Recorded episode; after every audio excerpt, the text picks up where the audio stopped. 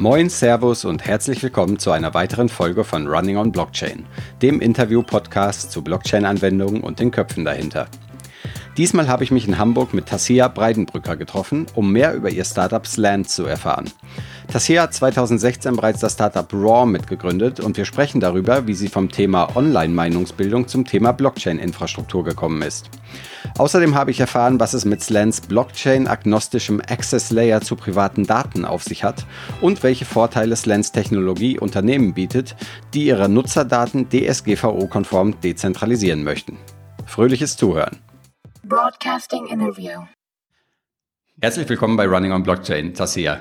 Vielen Dank für die Einladung. Ja, freut mich, dass das hier äh, heute klappt und wir über euer Startups Land sprechen können.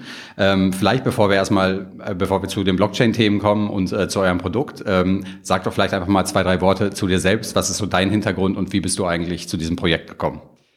Ähm, genau, ja, ich habe einen ähm, ganz anderen Hintergrund. Ich habe äh, in Innsbruck Musikwissenschaften studiert, ziemlich lange, ähm, bin dann, als ich fertig war mit dem Studium, ähm, habe mir dann überlegt, bevor ich jetzt äh, den harten Weg einschlage und direkt ins äh, Lehramt gehe und mich vor pubertierende Kinder setze, äh, probiere ich mal was ganz anderes aus und bin dann äh, in Österreich geblieben, bin ähm, habe angefangen beim Speed Invest Studio zu arbeiten. Das ist so ein ähm, Startup-Inkubator von Speed Invest, diesem Venture Capital aus Österreich und genau, habe dann dort die ganze Startup-Welt kennengelernt und ähm, dort dann tatsächlich auch äh, mein Team so quasi gefunden und dann ziemlich schnell mit denen was losgestartet und bin ähm, jetzt seit ein paar Jahren in dieser Startup-Welt hängen geblieben. Okay, cool. Und ähm, Forstland, was hast du direkt davor gemacht? Ähm, direkt davor hatten wir schon im selben Team ein anderes Startup. Das hieß Raw. Ähm, das ist auch, kommt auch dann gleich irgendwie in die Gründungsgeschichte von Slant irgendwie mit rein. Ähm, wir haben uns auf den Mediensektor fokussiert und haben eben dort damals gesehen, ähm, dass da vor allen Dingen, wenn es um Online-Meinungsbildung ziemlich viel äh, geht, ziemlich viel schief läuft. Ähm, da war die ganze Brexit-Phase, mhm. Trump ähm, und so und haben gesagt, okay, was können wir tun, damit wir ähm, Online-Meinungen strukturieren und Leuten die Möglichkeit geben, sich wirklich allumfassend um ein Thema zu informieren und sich ihre Meinung zu bilden anhand von anderen Meinungen. Mhm. Ähm, und haben dann da losgestartet, hatten, ähm, es ist, war dann ziemlich erfolgreich, wurde, wir haben so eigentlich klassische Umfrage-Widgets entwickelt für Verlage und waren dann ziemlich schnell bei der Zeit Online, bei der Süddeutschen, bei T-Online ähm, implementiert, die uns viel genutzt haben. Und genau, und haben dann ähm, die ganze Zeit schon gesehen, wow, wir sammeln hier so wahnsinnig viele, so wahnsinnig sensible Daten von Lesern. Und ähm, irgendwie hat sich das immer ziemlich falsch angefühlt, weil wir gemerkt haben, oh wow, und wir sehen, da ist wahnsinnig Interesse, viel Interesse an diesen Daten von Werbetreibenden, von der Politik, von den Verlagen selber. Und ähm, wir uns irgendwann zusammengesetzt haben, gesagt haben, ja, aber warte mal ganz kurz, also wir haben hier extrem viel sensible Informationen und wir sollen, wir jetzt als Startup sollen die jetzt weiterverkaufen und damit unser Geld machen, fühlt sich irgendwie nicht richtig an. Mhm.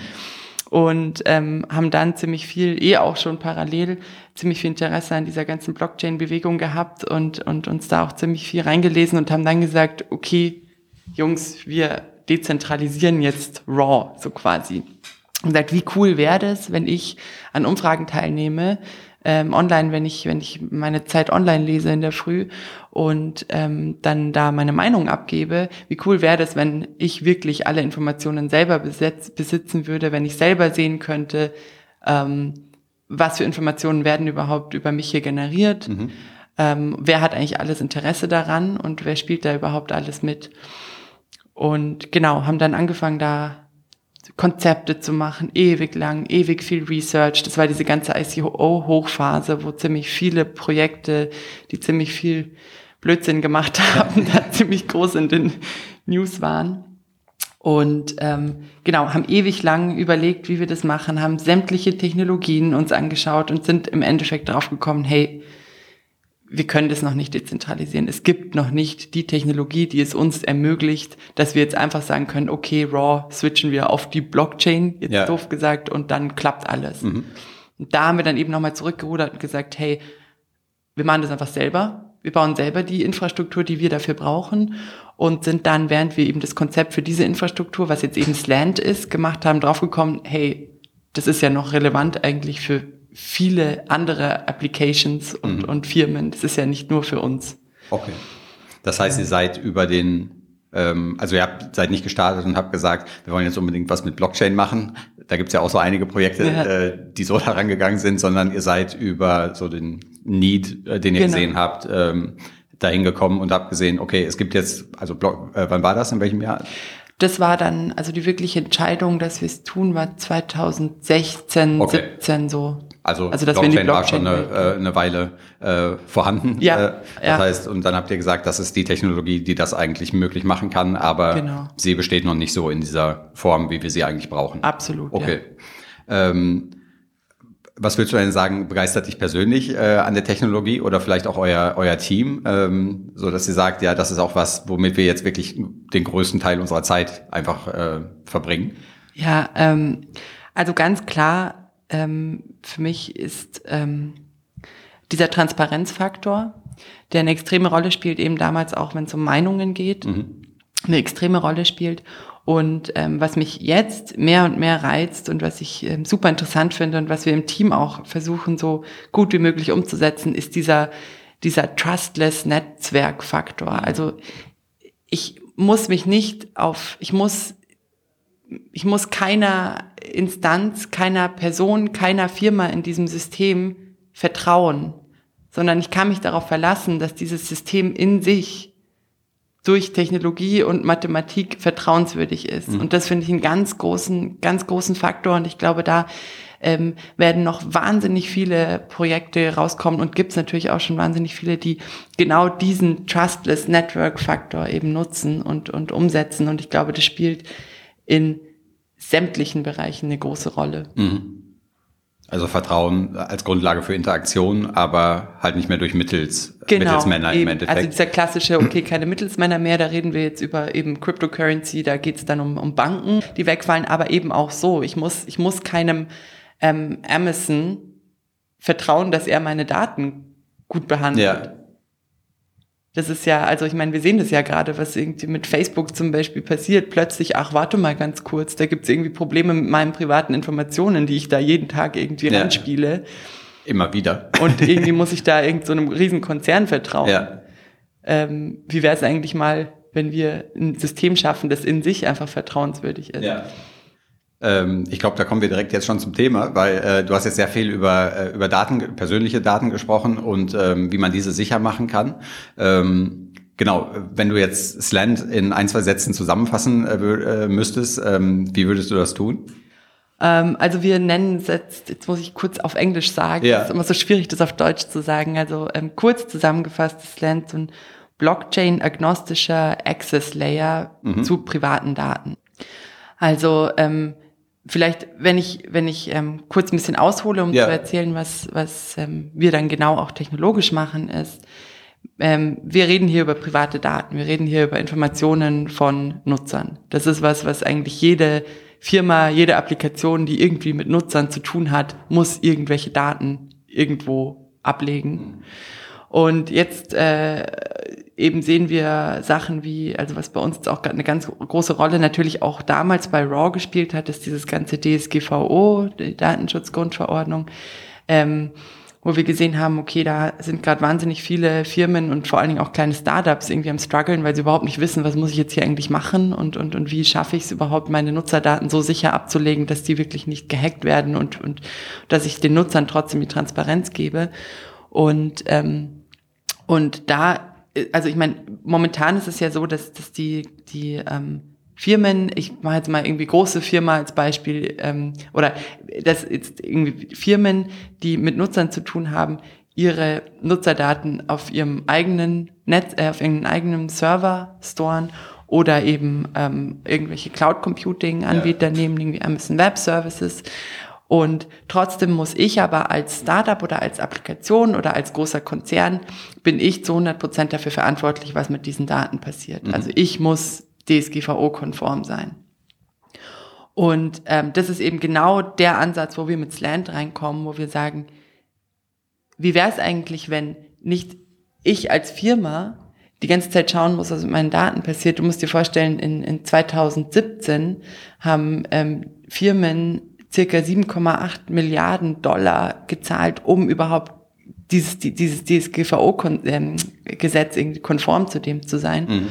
Und ähm, da sind noch nicht die äh, jährlichen Supportkosten, irgendwie Datenschutzbeauftragte, da ist, spielt ja wahnsinnig viel Geld eine Rolle.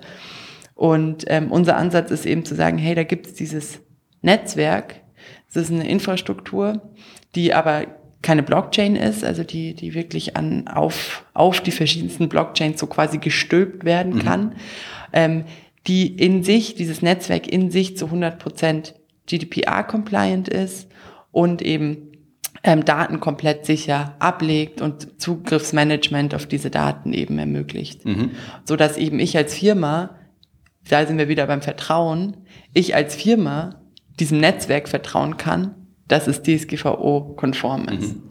und eben sicher mit den Nutzerdaten umgeht. Und dann als Ergebnis daraus natürlich den Nutzern die Möglichkeit zu geben, das alles transparent zu sehen, ihre eigenen ich, wir nennen es immer gerne Wallets, aber wo ich eben nicht meine Cryptocurrency drin habe, sondern meine Daten mhm. und ganz klar sehen kann, hey wow, ich habe echt viele Daten hier produziert, die sind echt irgendwie von Interesse für Leute, für viele Menschen und will ich die denen jetzt verkaufen, ist meine Entscheidung. Das heißt, wenn wir, wenn wir uns jetzt mal einfach konkreter vorstellen, vielleicht sogar ein Startup, das jetzt entscheidet oder das irgendwelche persönlichen Daten von ihren Nutzern sammeln möchte und sagt, ich möchte die aber nicht alle bei mir selber äh, halten, das ist mir irgendwie so heikel. Was würden die dann machen? Also wie würden die, äh, würden die Slant benutzen? Die würden, also Slant ist, ist eine ziemlich modulare Infrastruktur. Du kannst da hingehen, du kannst es wirklich sehr gut mit, mit Amazon Web Services zum Beispiel vergleichen. Also es gibt einmal diesen Infrastruktur as a Service. Mhm. Das ist eben dieses Node-Netzwerk, was wir aufgebaut haben. Und dann gibt es ganz viele verschiedene Module, die du nutzen kannst ähm, wie jetzt eben die Software as a Service Sachen von Amazon Web Services mhm. zum Beispiel.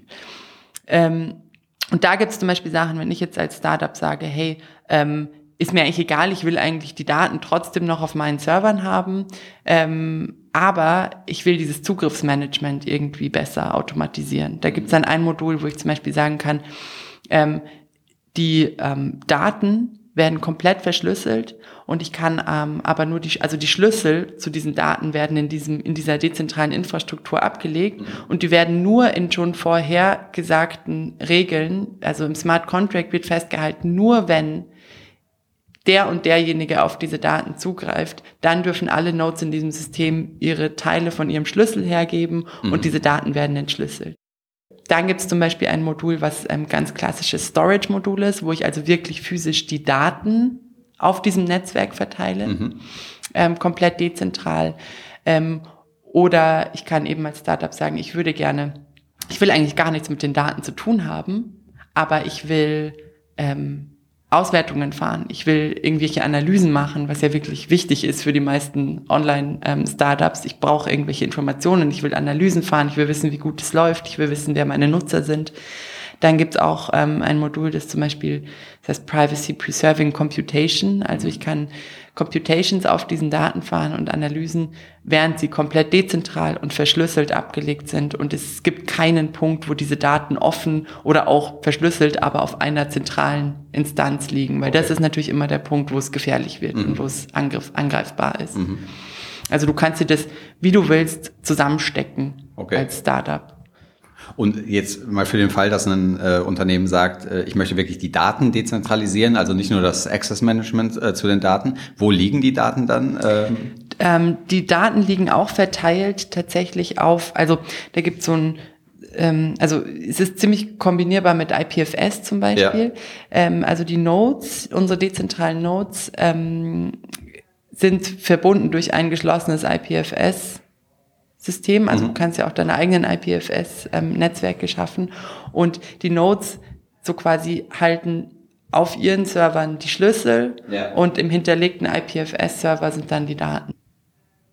Gibt es all diese Module schon oder arbeitet ihr momentan äh, an denen? Ja, also nein, tatsächlich nicht. Es gibt es, also bei uns war jetzt die letzten Monate, wir haben das Ganze ja erst 2018 so richtig gestartet. Ja. Also Anfang 2018 haben wir angefangen zu entwickeln. Und da war natürlich der erste Fokus drauf, und eine sehr kritische KPI für uns auch, hey, finden wir überhaupt diese ganzen Nodes? Mhm. Weil das ist natürlich, ohne die Nodes brauchen wir kein Node-Netzwerk aufbauen. Ja. Und ähm, das ging dann erstaunlich schnell und, und, und erfolgreicher, als wir dachten. Also wir haben gesagt, in der Anfangsphase akzeptieren wir so um die 30 Notes. Mhm. Ähm, nur jetzt am Anfang, danach sollte es offen sein natürlich für jeden, der will. Um, aber um das mal zu testen, das ähm, haben wir, unser Notennetzwerk funktioniert und ähm, wir haben auch das erste Modul, was funktioniert, das ist dieses ähm, Key-Sharing, was ich erwähnt habe, also mhm. wirklich die Schlüssel zu den Daten dezentral abzulegen und eben sitzen gerade an dem Storage-Modul und ähm, an der Privacy Preserving Computation. Genau. Und wenn du sagst Nodes, ähm, oder vielleicht mal einen, einen Schritt zurück, äh, viele Projekte starten ja schon mit einer bestimmten Blockchain-Technologie, sei es jetzt Ethereum oder äh, EOS oder eine der anderen Technologien, äh, die es so gibt im Moment. Wie seid ihr da gestartet? wir sind auch, da haben wir auch ewig überlegt und ein Hin und Her gehabt, jetzt irgendwie diese blöde Entscheidung, welche Blockchain und was ist jetzt da am besten und dann die ganzen Streits zwischen den Communities. Ja. Ähm, wir haben uns jetzt im Endeffekt entschlossen, auf EOS zu starten. Mhm. Ähm, einfach ganz simpel aus dem Grund, dass wir da einfach wirklich am schnellsten was umsetzen können. Ja. Und das sehe ich auch einfach als unseren USP ein bisschen an, einfach zu sagen, okay, wir machen was Ernsthaftes, wir wollen hier ein ernsthaftes Produkt schaffen. Und ich bewundere total diese ganzen ähm, Research, Research-Projekte und so hat super seinen Wert und irgendwie die absolute Dezentralität zu finden und, und so ist natürlich mega wertvoll für uns dann im Endeffekt auch. Aber wir wollen uns wirklich darauf konzentrieren, dass wir schnell ein Produkt haben, was funktioniert. Und da muss man EOS zugute halten, dass man da ziemlich schnell was starten kann. Ja. Und deswegen sind auch gerade unsere Notes, ähm, die meisten davon sind tatsächlich Notes von, von EOS Mainnet, also von diesen Top 21, die es da gibt, ähm, sind aber auch gerade, ähm, weil unser, also wir wollen trotzdem Blockchain-agnostisch sein. Mhm. Also wir wollen wirklich uns nicht auf eine fokussieren, haben jetzt auch schon ähm, so Sidechains von EOS auch dabei, also Telos zum Beispiel mhm. und Worbly. Und ähm, genau, der nächste Schritt wäre dann eben in Richtung Ethereum auch zu gehen. Okay. Also momentan aber, das ist jetzt dann der nächste Fokus. Jetzt momentan schauen wir erstmal, dass wir das fertig entwickeln, mhm. zumindest diese drei ersten Module. Und ähm, genau, das sind, sind, jetzt, sind jetzt viele EOS-Nodes. Ja, okay. Was mir noch nicht ganz klar ist, ähm, vielleicht können wir darauf noch mal ganz kurz eingehen, wenn du jetzt sagst Nodes und du hast gesagt, viele kommen aus dem EOS-Universum, sind das die gleichen oder legt ihr praktisch eine Ebene drüber und es sind Nodes für euren Access Layer, den ihr dort gebaut habt? Ähm, es sind tatsächlich Nodes für unseren Access Layer. Jetzt momentan ähm, brauchen die Nodes noch nicht, also müssen die nicht nochmal eine eigene Node aufsetzen, weil wir nicht viel brauchen, also ja. brauchen nicht viel Platz. Ähm, also die nutzen wahrscheinlich auch ihre selben Server und so, mhm. aber es ist schon nochmal was Separates. Es okay. ist auch für die Nodes ähm, im Endeffekt noch ein neuer Income Stream. Ja. Okay, das heißt, da ist es wirklich getrennt von, von, ja. den, von dem EOS-Netzwerk ja. im Endeffekt, womit dann auch mittelfristig gewährleistet ist, dass man auch andere ähm, anbinden kann. Genau, ja. Also, dass wir da einfach Adapter bauen können ja. zu Ethereum jetzt zum Beispiel. Okay. Und dann natürlich, wenn wir jetzt mit Ethereum starten, dann ist natürlich für uns auch interessant, Ethereum, ähm, eben in der Ethereum-Community auch noch Nodes zu finden, die mitmachen, damit wir da ein ziemlich diverses, dass wir nicht nur EOS-Community da dabei haben. Ja. Du hast gerade äh, weiteren Income Stream für die Nodes ähm, erwähnt. Wie läuft denn die Governance der verschiedenen Nodes bei euch und wie würde dann dieser Income Stream beispielsweise aussehen ähm, für den Access Layer dann im Endeffekt, ja? Ja. Ja, gute Frage. Ich meine, das ist immer, immer das Thema irgendwie Businessmodell, ja. äh, vor allen Dingen in der ganzen Blockchain-Welt. Ähm, was wir jetzt, wir sind auch immer noch dabei, diese Governance richtig zu definieren. Also was ich jetzt sage, ist noch keineswegs in Stein gemeißelt ja. und da sind wir natürlich noch am Probieren und das ist natürlich ein großes Thema. Aber was ich jetzt so vom, vom Businessmodell her schon sagen kann, ist, dass wir das ziemlich gleich halten und dann nehme ich wieder Amazon Web Services als Beispiel, eben diesen Infrastructure as a Service Layer, mhm. den wir in unserem Node-Netzwerk haben, der ist komplett eben natürlich komplett dezentral, eh klar. Ähm, da haben wir auch überhaupt keine Kontrolle drüber, sobald wir den einmal jetzt äh, gestartet haben. Und ähm, da findet ganz klares, also wenn ich als, als Firma dieses Netzwerk nutze und diese Services von diesem Netzwerk nutze, dann zahle ich da natürlich was für. Das ist ganz, können wir jetzt sagen, ganz klassisch irgendwie Transaktionsgebühren, aber Transaktionsgebühren nicht irgendwie Currency, sondern Datentransaktionen. Mhm. Ähm, und dieses Geld, was da generiert wird, wird ähm, verteilt zwischen allen, die dieses Netzwerk hosten. Also okay. die Node-Provider kriegen davon was ab, weil die müssen incentiviert werden, natürlich da mitzumachen. Mhm. Ähm, dann haben wir noch so paar Incentive-Programme für auch externe Entwickler, die sagen wollen, die sagen, okay, wir wollen, ich finde das irgendwie eine coole Idee und ich habe selber eine gute Idee, wie ich für so ein Modul, da kannst du auch sagen, hey, ich entwickle ein Modul auf diesem Node-Netzwerk und da bin ich auch Teil der, der ähm, des Revenue Sharings. Ähm, und dann jetzt für uns als, als Land, ähm, wir sehen von diesem Infrastructure Service jetzt nicht viel, nicht das große große Revenue. Das mhm. ist, da sind wir einfach ein Teil von allen. Ähm, wo wir dann sagen, ähm, wo für uns Revenue eine Rolle spielen wird, ist dann in den Modulen. Also klassische Software as a Service mhm. ähm, Anbieter, die eben, wo wir eben sagen, es gibt dieses Modul und das hat nochmal, das kostet dann nochmal extra dazu und weil wir das entwickelt haben, kriegen wir das Geld, eben wie gesagt, aber es gibt auch, wir machen das komplett offen, jeder kann da ein Modul entwickeln und seinen eigenen eigenes Businessmodell drauf fahren und dann kriegt er natürlich das Geld für das Modul, das ja. er entwickelt hat. Das Modul selber, ist das auch dezentral? Ja, also Schon, ne? muss es sein. Ja. Genau. Ja. Äh, das heißt, über Access im Endeffekt ähm, verdient ihr dann das, äh, genau, das Geld. Äh, genau, ja. Ah ja, interessant. Ja, ich finde es immer spannend, äh, die Geschäftsmodelle im Blockchain-Bereich, weil vieles da einfach noch gar nicht klar ist. Ähm, viele Firmen fangen ja auch erstmal so mit Beratung an, ja. um erstmal so einen Revenue-Stream zu haben.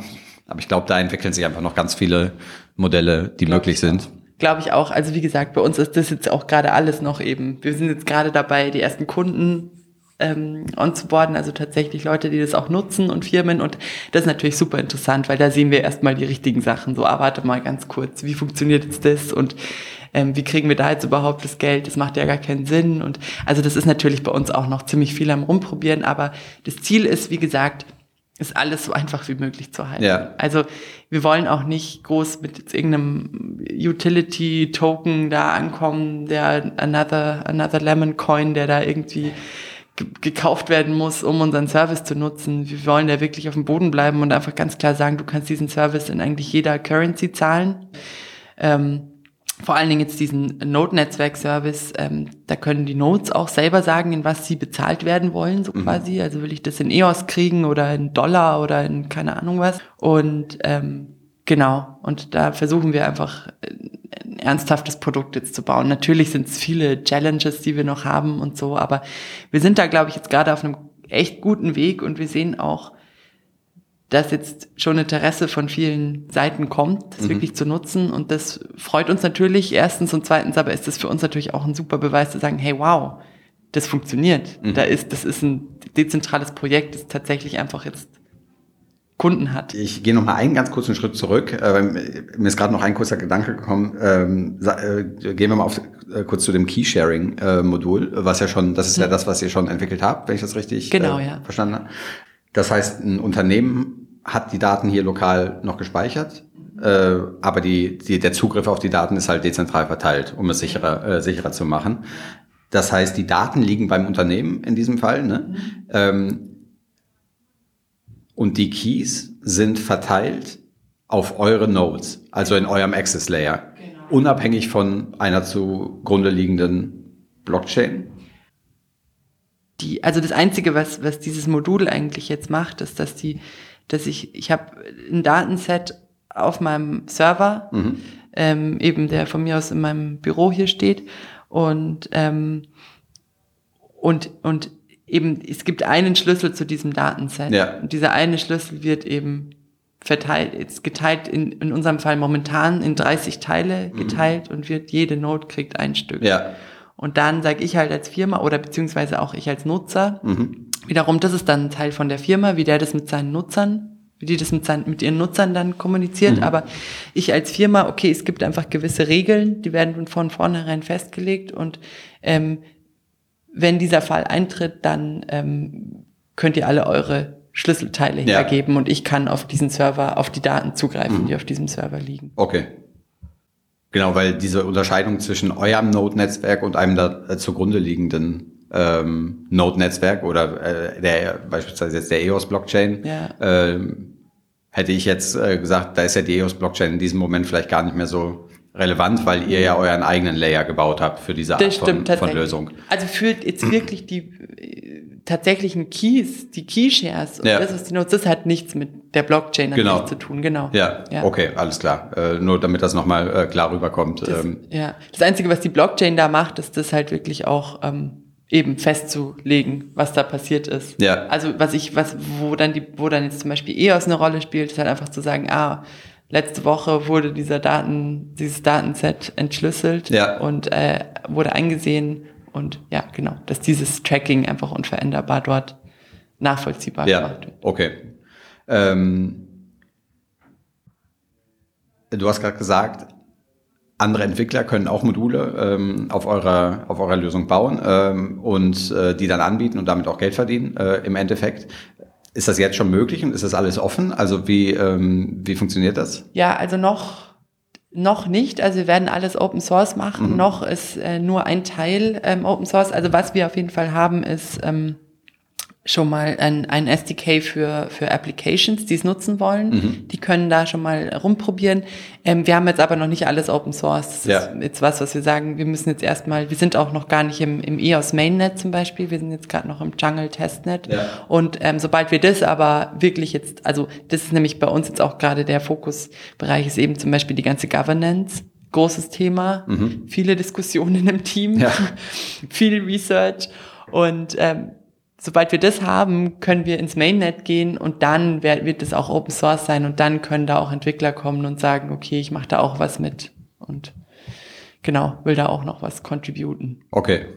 Und ähm, sprecht ihr schon mit Unternehmen, ähm, die sagen, ja, das könnte interessant für uns sein oder vielleicht nutzen das auch schon äh, Unternehmen, ähm, selbst wenn es jetzt noch auf dem Testnet äh, läuft? Ja, ähm, ja, tatsächlich. Also wir haben unser Business Development, sage ich jetzt mal so, noch nicht offiziell gestartet, aber sind tatsächlich schon mit ein paar ähm, auch großen Firmen in Kontakt, die wirklich ähm, mega Interesse daran haben, vor allen Dingen, weil sie ähm, Kosten sparen können. Die haben Armeen von Support-Leuten und Datenschutzbeauftragten da sitzen und sagen halt, hey, ähm, wir könnten, wenn wir dieses Netzwerk nutzen, vielleicht irgendwie schon mal echt die Hälfte von denen uns sparen. Ja. Ähm, da sind wir vielleicht jetzt auch so in Richtung Use Cases. Ich kann jetzt noch keine Namen von den Unternehmen nennen, weil das alles noch nicht so fix ist, aber ähm, wir sind zum Beispiel viel im, im Health-Sektor, also Ja. im Versicherungen. Okay. Ganz großes Thema. Also wir sind mit ein paar ähm, Versicherungen vor allen Dingen auch Software. Es gibt, es gibt, äh, was man oft gar nicht oder was ich zumindest nicht wusste, es gibt ähm, diese eben diese Softwareanbieter ganz speziell auf, auf Versicherungssoftware und da gibt's ganz wenige, die eigentlich, die mal, also eigentlich fast alle Versicherungen abdecken. Ja. Also das ist so, das sind so ganz wenige Player, die da eine Rolle spielen.